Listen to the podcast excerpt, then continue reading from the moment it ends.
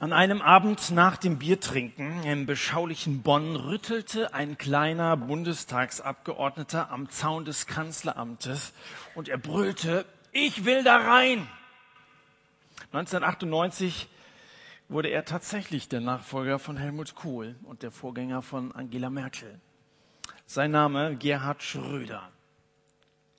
Dass er 2005 innen am Zaun gestanden haben soll, ich will hier raus, das ist nicht verbürgt, aber das erzählt man sich.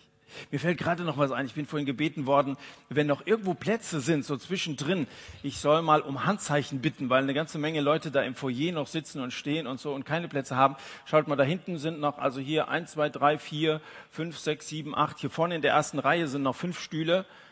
Beste Plätze. Also kommt bitte nach vorne. Wir haben hier insgesamt mindestens noch zehn Plätze. Da sehe ich noch was Freies. Keine Angst. Also ein bisschen peinlich ist es, aber es macht nichts. Genau. Herzlich willkommen. Bitte schön. Guck mal hier in der ersten Reihe, besser geht's doch nicht. Meinen Rucksack könnt ihr runterstellen und dann macht euch ein bisschen Platz.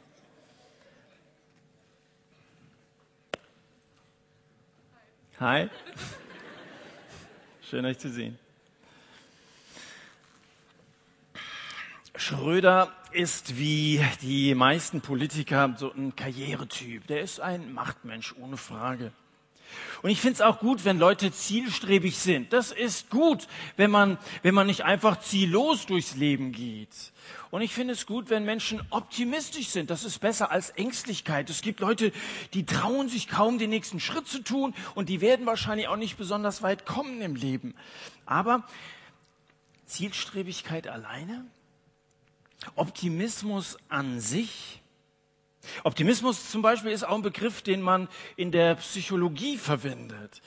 Die Theologie redet nicht von Optimismus. Die Theologie, die Lehre von Gott, redet von Hoffnung. Optimismus fokussiert sich auf das, was du tun kannst. Aber Hoffnung setzt ihr Vertrauen auf das, was Gott tun kann. Natürlich kannst du optimistisch sein und sagen, das kriege ich schon hin. Aber ob du es wirklich hinkriegst, ist noch die Frage. Und ob das Ziel, das du da angesteuert hast, das richtige Ziel ist, das ist auch eine gute Frage. Aber Hoffnung gründet sich immer auf Gott. Und ich möchte einer sein, der hoffnungsvoll nach vorne geht. Wie zielgerichtet ist dein Leben eigentlich? Eben gerade im Blick auf die Pläne, die Gott mit uns hat. David ist weder ein Karrieretyp noch ein Machtmensch. Wir haben letzte Woche gesehen, welche Ehre David seinem Vorgänger Saul gegeben hat, obwohl wir sagen würden, diese Ehre steht diesem Saul eigentlich gar nicht zu. David hat uns gezeigt, wenn du letzte Woche hier gewesen bist, dass man nicht unbedingt das Licht eines anderen ausblasen muss, um das eigene leuchten zu lassen. Wie nimmt David jetzt nach dem Tod von Saul den Thron über Israel ein? Stürmt er in diese Rolle und verlangt, dass jeder seinem Regiment untertan ist? Nun keineswegs. Das zweite Buch Samuel, mit dem wir letzte Woche angefangen haben, also die ganze Staffel über reden wir schon über zweite Samuel. Wer ist denn heute Abend zum ersten Mal da eigentlich? In dieser Staffel. Und wer ist zum allerersten Mal im Satt überhaupt? Da sind immer noch einige. Ja, herzlich willkommen. Schön, dass ihr da seid. Wir predigen immer so Abschnitt für Abschnitt durch die Bibel durch. Und wir haben mit einem Buch in der letzten Woche angefangen, das diese Regentschaft von David, dem großen König über Israel, beschreibt. Und das ganze zweite Buch Samuel beschreibt uns diesen David als einen überaus mächtigen König. Das beweisen seine Siege über die Philister. Das war so ein Volk, das die Hebräer ständig geärgert hat. Und dann folgen die Moabiter und die Ammoniter. Unter David kündigt sich in Israel zudem ein nie dagewesener Wirtschaftsaufschwung an. Reichtum ergießt sich aus Phönizien, Damaskus, Assyrien, Arabien, Ägypten, aus weiter entfernten Ländern. Und auch außenpolitisch macht David wirklich Eindruck auf die Völker ringsherum. Für die Nationen um David wird er als der Anführer der wichtigsten Großmacht eigentlich der ganzen nahöstlichen Welt angesehen, der allermächtigste Monarch seiner Zeit. Was aus diesem kleinen Israel geworden ist. Unter David eine goldene Zeit, wie es sie in Israel vorher und nachher nie gegeben hat. Zielstrebige Choleriker, deren es leider viele gibt, die halten einen solchen Aufstieg selten aus denen steigt der Erfolg zu Kopf. Die werden größenwahnsinnig, die fangen an, sich an ihrer Macht zu berauschen oder ihre Macht zu missbrauchen und andere auszunutzen. Manch einer, der sich nach oben geschuftet hat, wird zum Schuft. David hatte, während er Höhlenbewohner war, Bescheidenheit gelernt. Also mitgekriegt, dass der eine ganze Zeit lang auf der Flucht gewesen ist und seine Unterkünfte waren nicht besonders königlich. Und er hat gelernt, bescheiden zu sein. Und er hat gelernt, auf Gott zu warten. Martin Lloyd Jones pflegte zu sagen, es ist tragisch, wenn ein Mensch Erfolg hat, bevor er dazu bereit ist. Ich habe letzte Woche schon gesagt, dass uns manchmal Gott auf eine Tiefschule schickt. Wenn du in der Welt was werden willst, dann gehst du auf eine Hochschule. Aber Gott schickt seine Leute oft auf Tiefschulen. Da musst du manchmal tief runter. Und ich habe es gesagt letzte Woche, ich weiß nicht, in welcher Situation du dich befindest. Vielleicht eine Situation, wo du sagst, warum muss ich diesen Dreck erleben? Vielleicht schickt dich Gott einfach durch so eine Schule durch, damit du in diesem wichtigen Unterrichtsfach in der Gotteslehre Demut lernst. Weil das steht einem Christen sehr gut. Einer, der sich der Herrlichkeit Gottes bewusst ist. I give you glory, glory. Das ist ja nicht nur ein Lied, sondern wenn ich sage, ich gebe dir die Herrlichkeit, dann nehme ich die Stellung dahinter ein. Wir als Menschen sind in der Gefahr, selber jemand sein zu wollen. Da äh, bruskieren wir uns wie so Könige, als wären wir der King, als hätten wir das Sagen und würden zumindest mal über unseren Bereich, über unser Leben bestimmen. Nein, über mein Leben soll Gott, der große, herrliche Gott bestimmen. Das hat David gelernt auf dieser Schule, dieser Tiefschule. Nun möchte ich aus dem zweiten Kapitel, letzte Woche ging es um 1. 2. Samuel Kapitel 1, aus dem zweiten Kapitel mal den ersten Vers lesen. Es geschah danach, da befragte David den Herrn, soll ich in eine der Städte Judas hinaufziehen? Und der Herr sprach zu ihm, zieh hinauf. Und David sagte, wohin soll ich hinaufziehen? Und er sprach, nach Hebron. David steht also im Begriff, sein Königtum anzutreten erinnert sich gut daran, obwohl er damals noch ein Teenager war, dass Samuel, der ihn gesalbt hatte, ihm dabei zugeflüstert hat, du wirst der nächste König sein.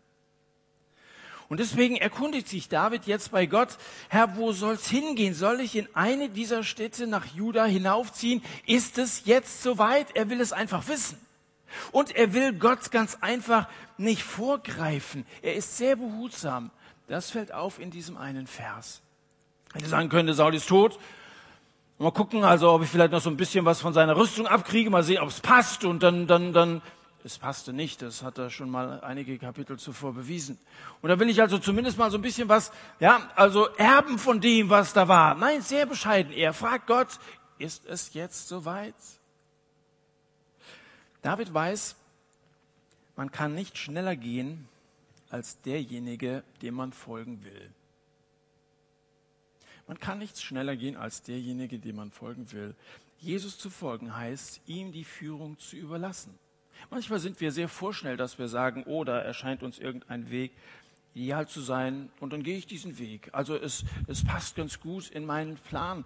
Bevor dass du wichtige Entscheidungen triffst, bete doch erst einmal und sage, Gott, ist das dein Weg? David wendet sich an Gott wie an einen Freund und sagt, du weißt schon, wie es weitergeht bei mir und du weißt auch, was gut ist. Und deswegen frage ich dich, ist das der Weg? Wer zielstrebig ist, der muss aufpassen, dass er nicht zu viel strebt und zu wenig zielt. Strebsam sind ja manche von uns. Aber es ist auch wichtig, das Ziel zu kennen. Und wenn du es nicht so genau kennst, dann, dann frage Gott danach, was ist dein Ziel mit meinem Leben? Also streb nicht unbedacht und ungebetet nach vorne. Frage nach Gottes Zielen. Seine Ziele haben immer etwas damit zu tun, was er mit uns Menschen macht. Und Jesus empfiehlt uns, dass wir beten, geheiligt werde dein Name. Und deswegen singen wir von der Heiligkeit Gottes. Geheiligt werde dein Name, dein Reich komme, dein Wille geschehe. Was sagt Jesus? Fangt so an zu beten. Wenn ihr betet, dann macht es so. Vater unser, der du bist im Himmel. Geheiligt werde dein Name, dein Reich komme, dein Wille geschehe. Damit sagt Jesus sozusagen, das sind die wichtigsten Bitten, die ihr an Gott richten könnt. Es ist auch wichtig, um das tägliche Brot zu beten und um zwischenmenschliche Verhältnisse zu beten. Vergib uns unsere Schuld, wie auch wir unseren Schuldigern äh, vergeben und so. Aber das Wichtigste sind diese ersten drei im Vaterunser. Und wenn das so deine Haltung ist, dann bist du ein Mensch, der uneigennützig ist. Dann denkst du eben nicht in erster Linie an deine Bedürfnisse, sondern hast du diese Haltung bereits eingenommen. Er ist der Herr und ich bin nur ein Mensch. Er ist großartig dann kommt lange Zeit gar nichts, dann kommt die Band und dann irgendwann komme ich. Also damit meine ich jetzt mal uns. Gott ist der Herr. Und dessen ist sich David bewusst. Und das möchte ich von David lernen. Trotz dass er König war, Anrecht auf den Thron hatte, war er bescheiden. David ehrt Saul, er fragt Gott, er dient dem Volk. Also David geht die ersten Schritte sehr vorsichtig. Wohin soll ich gehen? Und Gott sagt, fang erst einmal in Hebron an. Hebron lag damals in Juda, in Juda, heute in Jordanien und ist bitte nicht zu verwechseln mit Herborn. Das ist ja nur eine Buchstabenumstellung. Er ist ein bisschen müde dahin und sagt, worum ging es heute Abend? Er sagt, irgendwas von Herborn hat er da erzählt, keine Ahnung. Hebron heißt diese Stadt. Ja, okay, dass wir uns da nicht missverstehen. Und genau das tut David. Wenn Gott sagt, dann geh nach Hebron, alsbald bewegt sich eine riesige Staubwolke auf Hebron zu. Vers 2. Da zog David dort hinauf und auch seine beiden Frauen, Ahinoam, die Jesraeliterin, und Abigail, die Frau Nabals, also sie war Witwe geworden, des Karmaelitas. Auch seine Männer, die bei ihm waren, ließ David hinaufziehen, jeden mit seinem Haus, mit seiner Familie. Und sie ließen sich in den Städten Hebrons nieder. Und die Männer von Juda kamen und salbten David dort zum König über das Haus Juda. Bei Sauls Tod ist David etwa 30 Jahre alt. Es ist auch überliefert, wie lange Zeit er diese eingeschränkte Macht über Juda innehat. Also Juda ist ja nur einer von zwölf Stämmen. Er war hier nicht etwa König über ganz Israel, sondern nur über diesen einen, zwar bedeutenden, aber diesen einen Stamm Juda. Die Zahl der Tage, die David in Hebron über das Haus Juda König war, betrug sieben Jahre und sechs Monate. So steht es in Vers 11. Sieben Jahre und sechs Monate. Und er beschwert sich nicht in dieser Zeit. Hatte Samuel nicht damals gesagt, du sollst König über Israel sein? Jetzt sitze ich hier in so einem Provinznest. Er beschwert sich nicht. Nein, David kann warten. Er hat es gelernt, auf Gottes Anweisungen zu hören. Die Kapitel zwei bis vier berichten einen Dauerschwelbrand zwischen den Anhängern der beiden Königshäuser. Gehen wir mal weiter ins dritte Kapitel. Hinaus möchte ich heute Abend auf Kapitel 5. Der erste Vers von Kapitel 3 sagt, und der Kampf währte lange zwischen dem Haus Sauls und dem Haus Davids. David aber wurde immer stärker, während das Haus Sauls immer schwächer wurde. Also es geht recht blutig zu in den ersten Kapiteln, eigentlich in diesem ganzen Buch eine ganze Menge Kriege. Aber schlimm sind ja die Kriege, die so innergemeindlich geführt werden, dass die Söhne Israels gegeneinander Krieg führen, das halte ich für besonders bedenklich. Aber es wird uns hier in diesem Vers gesagt, der Einfluss Davids nimmt zu, als legte Gott immer wieder einen Gewichtstein aus einer Waagschale, nämlich der aus dem Hause Saul, auf eine andere und in der sitzt David mit Familie. Eine Familie, die sich zusammensetzt aus Davids vielen Weibern und deren Ablegern Vielweiberei nennt man das, was jetzt hier ab Vers 2 weitergesagt wird. Da steht also ab Vers 2, es wurden David in Hebron Söhne geboren. Ein Erstgeborener war Amon von Ahinoam, der Jesraeliterin, und ein zweiter Kilab von Abigail, der Frau des Karmeliters Nabal, und der dritte Absalon, der Sohn der Macha, der Tochter Tamais, des Königs von Geschur und der vierte Adonia, der Sohn von Agit und der fünfte Shephata, der Sohn der Abital und der sechste Jitream von, wenn du dir mal überlegst, wie dein Sohn heißen sollte, das ist doch eine Anregung, Jitream, von Egal, von Egla, der Frau Davids. Diese wurden David in Hebron geboren. In diesen Versen wird nicht nur berichtet, dass David sechs Kinder zeugte, sondern auch, dass er sie von sechs verschiedenen Müttern zeugte. Es scheint so, als suche sich der König zu jeder Bettwäsche die passende Frau. Sechs ist ein bisschen viel oder ein bisschen übertrieben. Und das sind noch nicht mal alle. Es werden in den nächsten Kapiteln weitere folgen. Die Polygamie ist eine von Davids Schattenseiten. Er hat hier einige weniger behutsame Entscheidungen getroffen. Und das würde er in seinem späteren Leben noch bereuen. Das würde ihm noch ganz schön zu schaffen machen.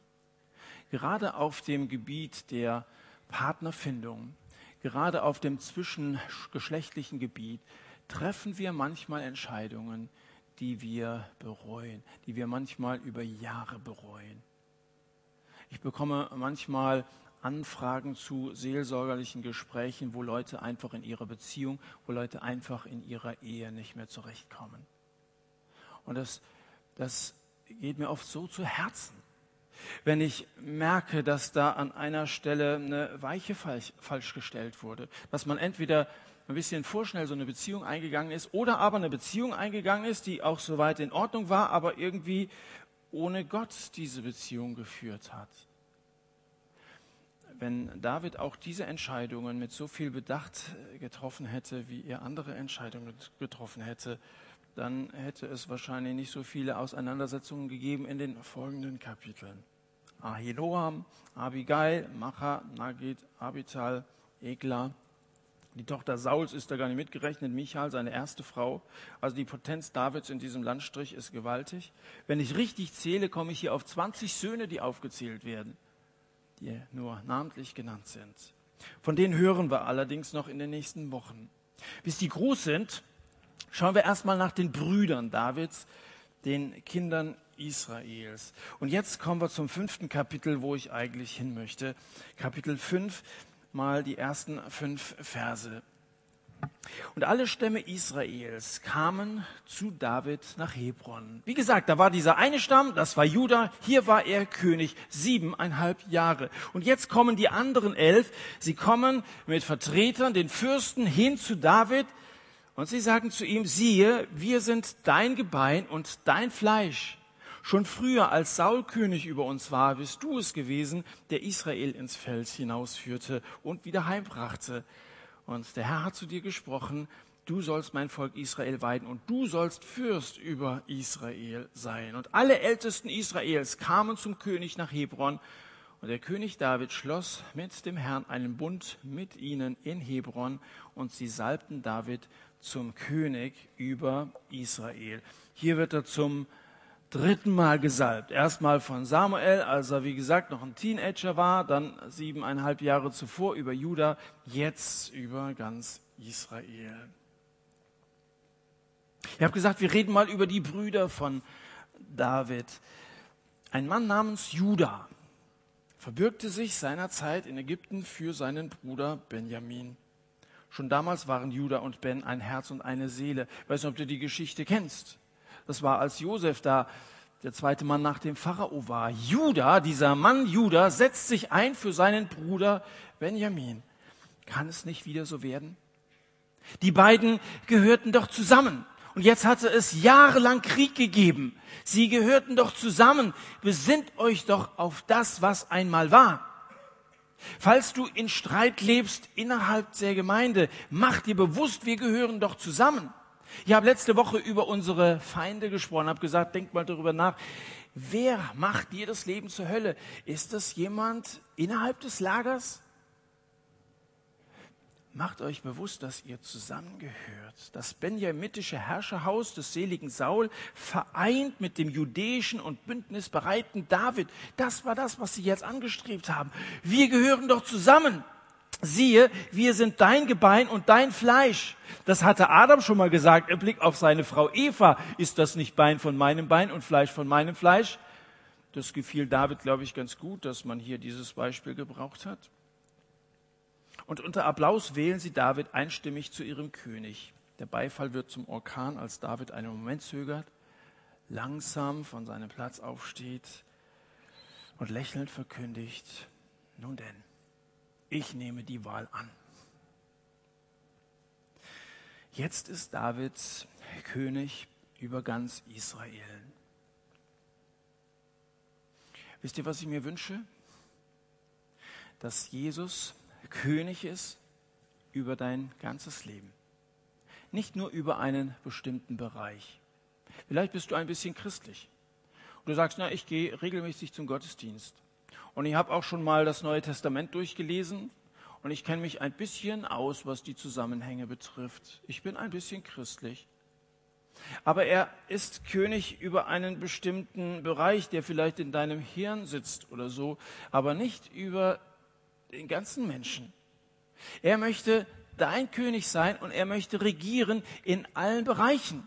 Und in deinem Leben sollen nicht bestimmte Stämme oder bestimmte Zimmer unter Verschluss bleiben, dass du sagst, über meine Finanzen bestimme ich selber. Meine Sexualität, das ist ein Bereich, da hat Gott bitte nichts zu suchen. Das wäre auch peinlich, wenn er da mal reinstürmen würde. Und dann behandelst du Gott in deinem Leben wie so ein Gast, der hier und da ein bisschen mitreden darf, aber der nicht wirklich dein Haus auswohnt, zu Hause ist in dir. David ist hier König über das ganze Reich und dann fängt diese goldene Zeit an. Auf einmal geht es Israel gut. Und das gönne ich, gönne ich dir auch, das wünsche ich dir auch, dass es dir gut geht, weil Gott in dir regiert und weil er dein Leben heil machen möchte. Jesus, der Heiland, möchte das, was kaputt ist bei dir, wieder ganz machen. Versöhnung mit Gott, Versöhnung auch untereinander, sodass du andere Menschen wieder in die Augen schauen kannst und als Gottesmensch durch diese Welt gehen kannst.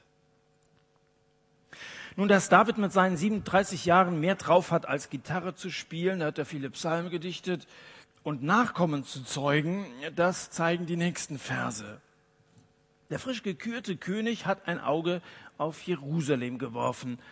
Sein zwölfstämmiges Königreich braucht nicht nur einen starken Anführer, sondern auch eine starke Hauptstadt. Der momentane Stützpunkt Hebron liegt viel zu weit im Süden. Er braucht eine neutrale Stadt in der Mitte der Stammesgebiete. Und jetzt steht er vor Jerusalem. Ich will da rein. Er ist ein bisschen nüchterner als äh, Schröder damals gewesen ist. Er ist sich dessen bewusst, dass er auf dem Weg mit Gott zu seinem Ziel ist. Man merkt auf einmal, dass er nicht mehr so zögerlich ist, wie er das vorher war, weil er ist sich jetzt bewusst, Gott hat ein Ziel mit mir, ich soll über dieses Volk regieren. Er hat mir eine Verantwortung anvertraut und nun muss ich sehen, dass ich diese Verantwortung auch wahrnehme.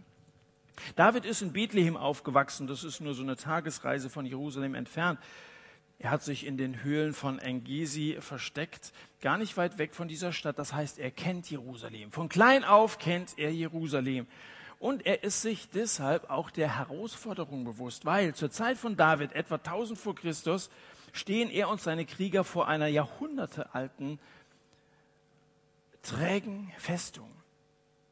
Also Jerusalem war eigentlich uneinnehmbar. Das ist nicht eine Stadt gewesen, so wie Dillenburg, da kommst du schön so von Hebron, Herborn, gell, kommst du reingefahren und dann bist du in Dillenburg, sondern nach, von Hebron nach Jerusalem zu kommen, das ist überhaupt nicht möglich gewesen. Das ist eine Festung gewesen, die trotzig auf so einem schmalen Bergrücken steht. Rauer Felsen erhebt sie, hebt die Stadt über die ganze Umgebung. Das heißt, riesige Mauern umschützen diese Stadt Jerusalem und die Jebusiter bewohnen sie. Und niemand stört sie.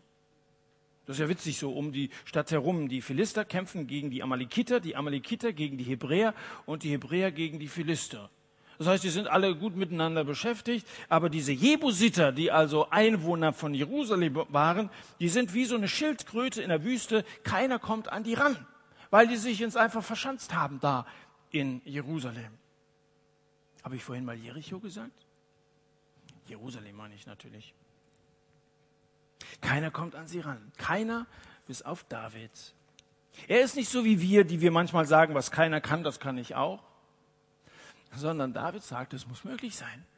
Dieser David hat Hoffnung. Und diese Hoffnung setzt ihr Vertrauen, haben wir gesagt, auf Gott. Nicht auf die eigenen Möglichkeiten. Gott ist auf meiner Seite. Das weiß David.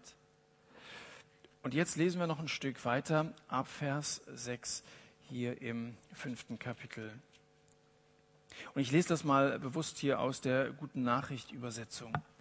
Nachdem David König von Israel geworden war, zog er mit seinen Kriegsleuten vor die Stadt Jerusalem. Die Jebusiter, die dort wohnten, riefen ihm zu, die Festung wirst du nicht einnehmen, selbst Blinde und Lahme könnten sie verteidigen. So sicher waren sie, dass David nicht in ihre Stadt eindringen würde. Trotzdem eroberte David die Festung Zion und sie wurde die Stadt Davids. In Vers 9 heißt es, darauf machte David die Festung zu seiner Residenz und er gab ihr den Namen Davids Stadt. Er baute sie ringsum aus von Milo stadteinwärts. So wurde David immer mächtiger und der Herr der Heerscharen der Welt stand ihm bei. In dieser kurzen Geschichte wird dreimal der Begriff Festung gebraucht. Nachdem die Jebusiter behauptet haben, diese Festung wirst du nicht einnehmen, heißt es in Vers 7, trotzdem eroberte David diese Festung. Und in Vers 9, David machte diese Festung zu seiner Residenz. Festungen. Festungen scheinen unbezwingbar zu sein. Und es gibt in unserem Leben manche Festungen, die scheinen unbezwingbar zu sein.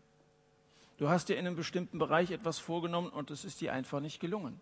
Du hast es zwei oder dreimal versucht und du bist irgendwie nicht durchgedrungen. Es gibt Festungen in unserem Leben, da kommen wir irgendwie nicht weiter. Da beißen wir auf Granit.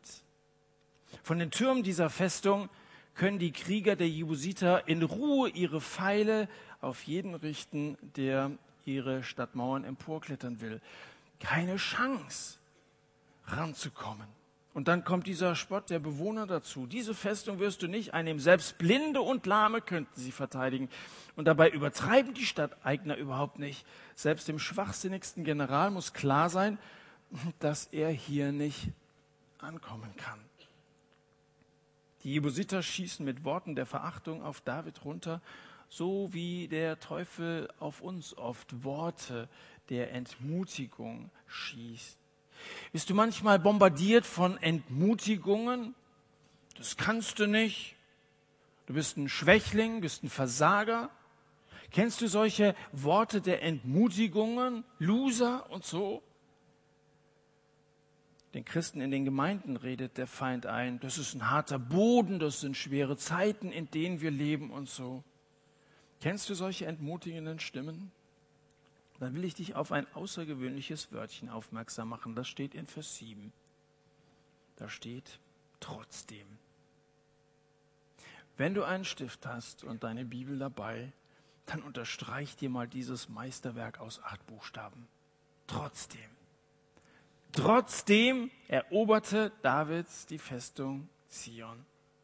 Ja, die Stadt war seit Jahrhunderten unbesiegt. Ja, die Mauern waren eh und je das Hindernis gewesen. Und diese spottenden Stimmen, sie waren entmutigend. Und trotzdem nimmt David die Festung ein.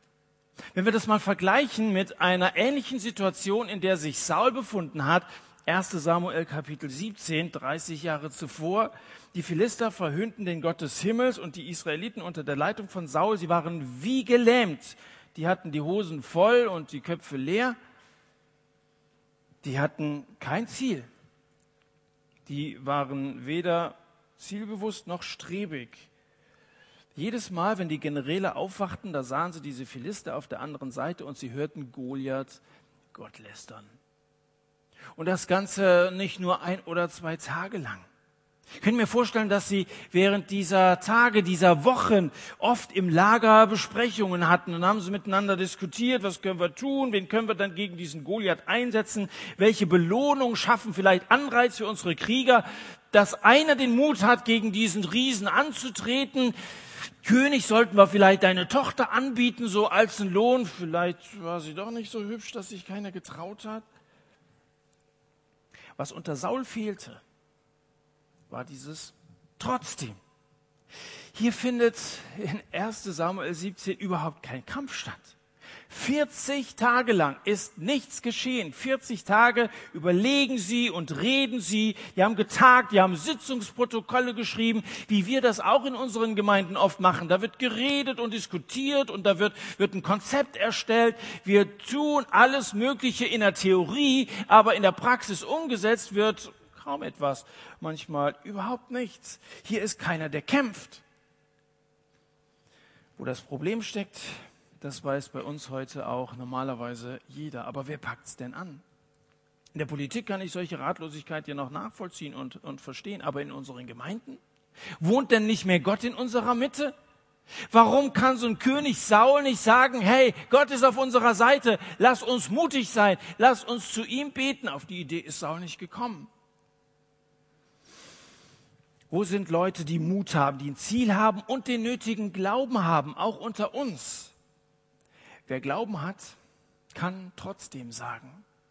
Und wenn du vorhin an irgend sowas gedacht hast, wo du gesagt hast, da komme ich nicht weiter und das ist unmöglich und so, dann versuch's doch mal mit trotzdem. Dann denk doch einmal an diesen allmächtigen Gott, dem kein Ding unmöglich ist. Das, was gegen Goliath 40 Tage lang nicht unternommen wurde, was im ersten Buch Samuel ein ganzes Kapitel füllt, steht hier in einem Satz. Trotzdem eroberte David die Festung Zion. Mir gefällt dieses trotzdem. Ich habe Holger kennengelernt, ist in einem katholischen Internat groß geworden. Aber er sagt, Gott habe ich da nicht kennengelernt. Und er war auf der Suche nach einer, einer echten Beziehung zu diesem Gott. Und er ging so über eine Wiese und sagte, Gott, ich möchte dich kennenlernen. Und dann fand er vor sich im Gras ein Buchzeichen, da stand drauf, fürchte dich nicht, ich habe dich erlöst. So aus Papier hat irgendjemand verloren, hat er mir gezeigt. Und dann kamen wir so miteinander ins Gespräch und ich habe ihm von Jesus erzählt. Und er sagte, als du so anfingst von Jesus zu erzählen, da wusste ich, jetzt setzt Gott sein Reden fort. Er hat mir damals dieses Zeichen gegeben, da im Gras.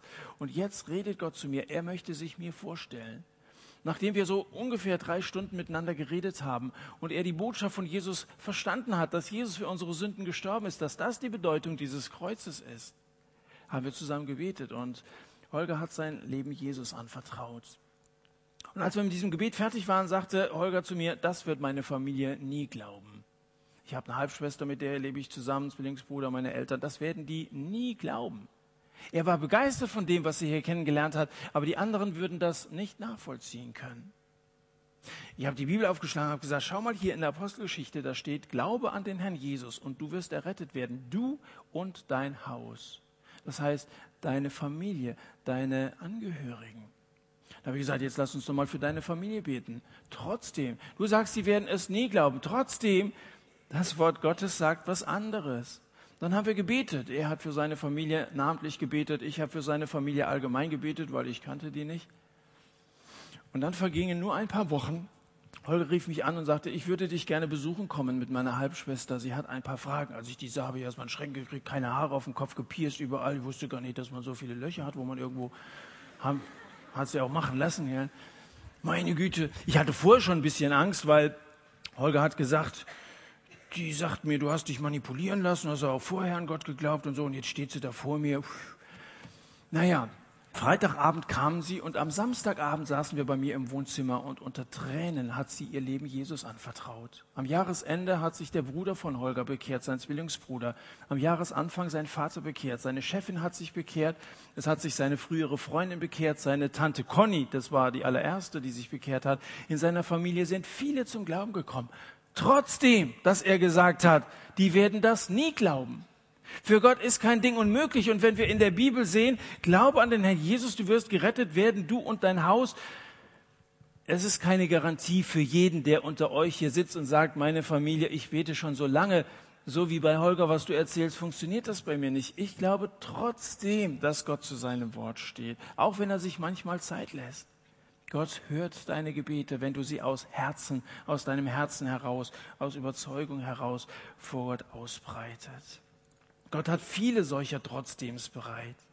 Und die, die stärksten Festungen sind für Gott doch nur ein, eine Papp, Pappburg, die für Gott kein Problem darstellt. So steht es in 2. Korinther 10.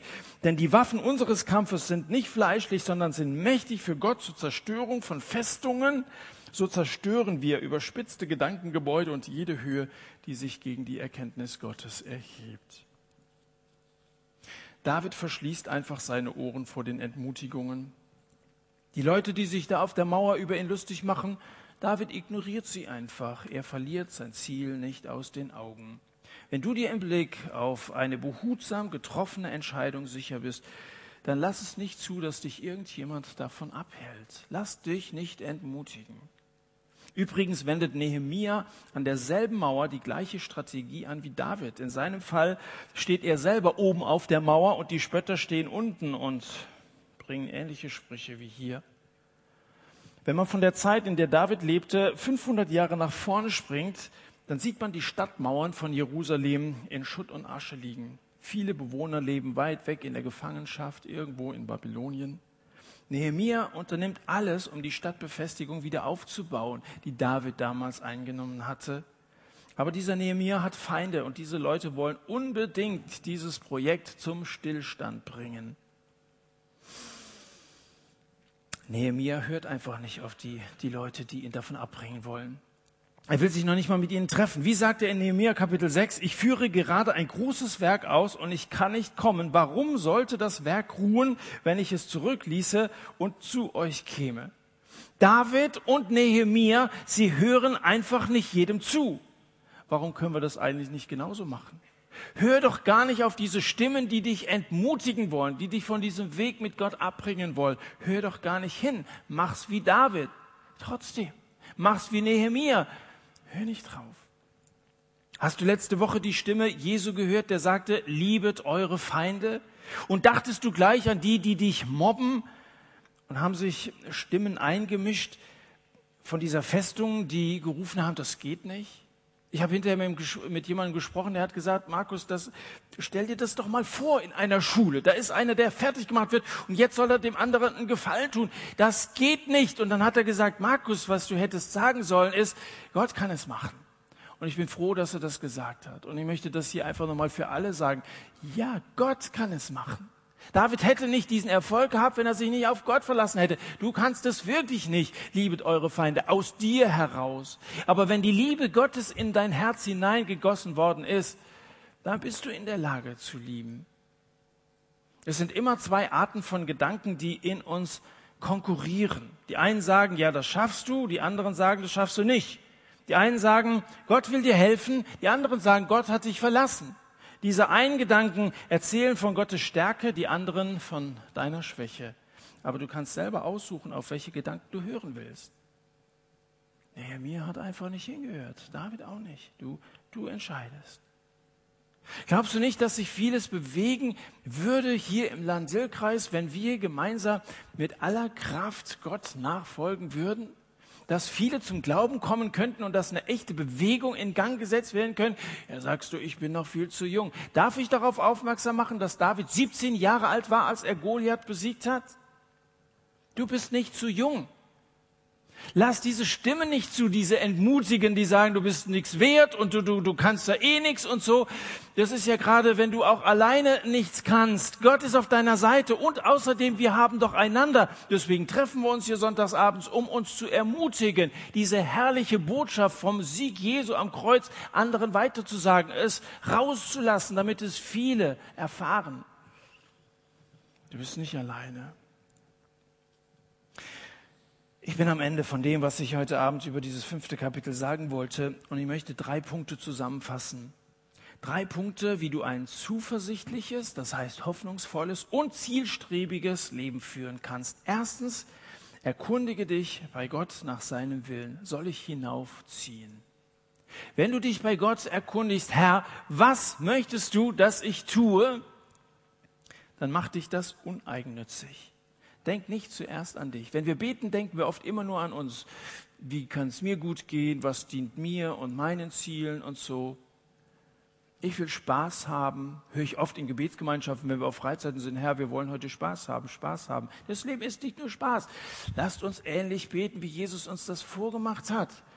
Dein Reich komme, dein Wille geschehe. Gott, wir wollen nach deinem Willen fragen. Mach's wie David, der Saul ehrt, der Gott fragt, der dem Volk dient. Das zweite, wenn Gott dir seinen Willen gezeigt hat, dann sei auch entschlossen. Und dann mach die Augen auf für neue Möglichkeiten. Ausdruck von Glaube und Vertrauen ist, trotzdem zu sagen. Sag trotzdem, hab Mut. Mit Gott ist nichts unmöglich. Und das dritte, lass dich nicht entmutigen, lass dich nicht verunsichern. Wenn du einer Festung gegenüberstehst, dann höre nicht auf diese destruktiven Stimmen. Hoffnung setzt ihr Vertrauen darauf, was Gott tun kann. Wir wollen eine Zeit der Stille haben, eine Zeit, wo jeder für sich ganz persönlich beten kann. Wenn du ein bisschen ängstlich warst, dann bitte Gott um neuen Mut. Wenn du eine Festung vor dir gesehen hast heute Abend, dann bitte Gott um dieses trotzdem. Und wenn du diese Verunsicherungen ähm, um dich herum hörst, dann bitte Gott, dass du in der Lage bist, das zu ignorieren und dieses Ziel, das er für dein Leben hat, einzusteuern. Und wenn du gar nicht weißt, welches Ziel das überhaupt sein soll, dann frag ihn doch danach. Soll ich da oder dahin gehen? Und Gott ist ein persönlicher Gott, der dir antworten möchte. Bring einfach ganz persönlich das, was heute Abend bei dir angesprochen ist, in Worten Gott gegenüber nochmal zum Ausdruck. Und ich möchte dann mit einem Gebet von hier abschließen.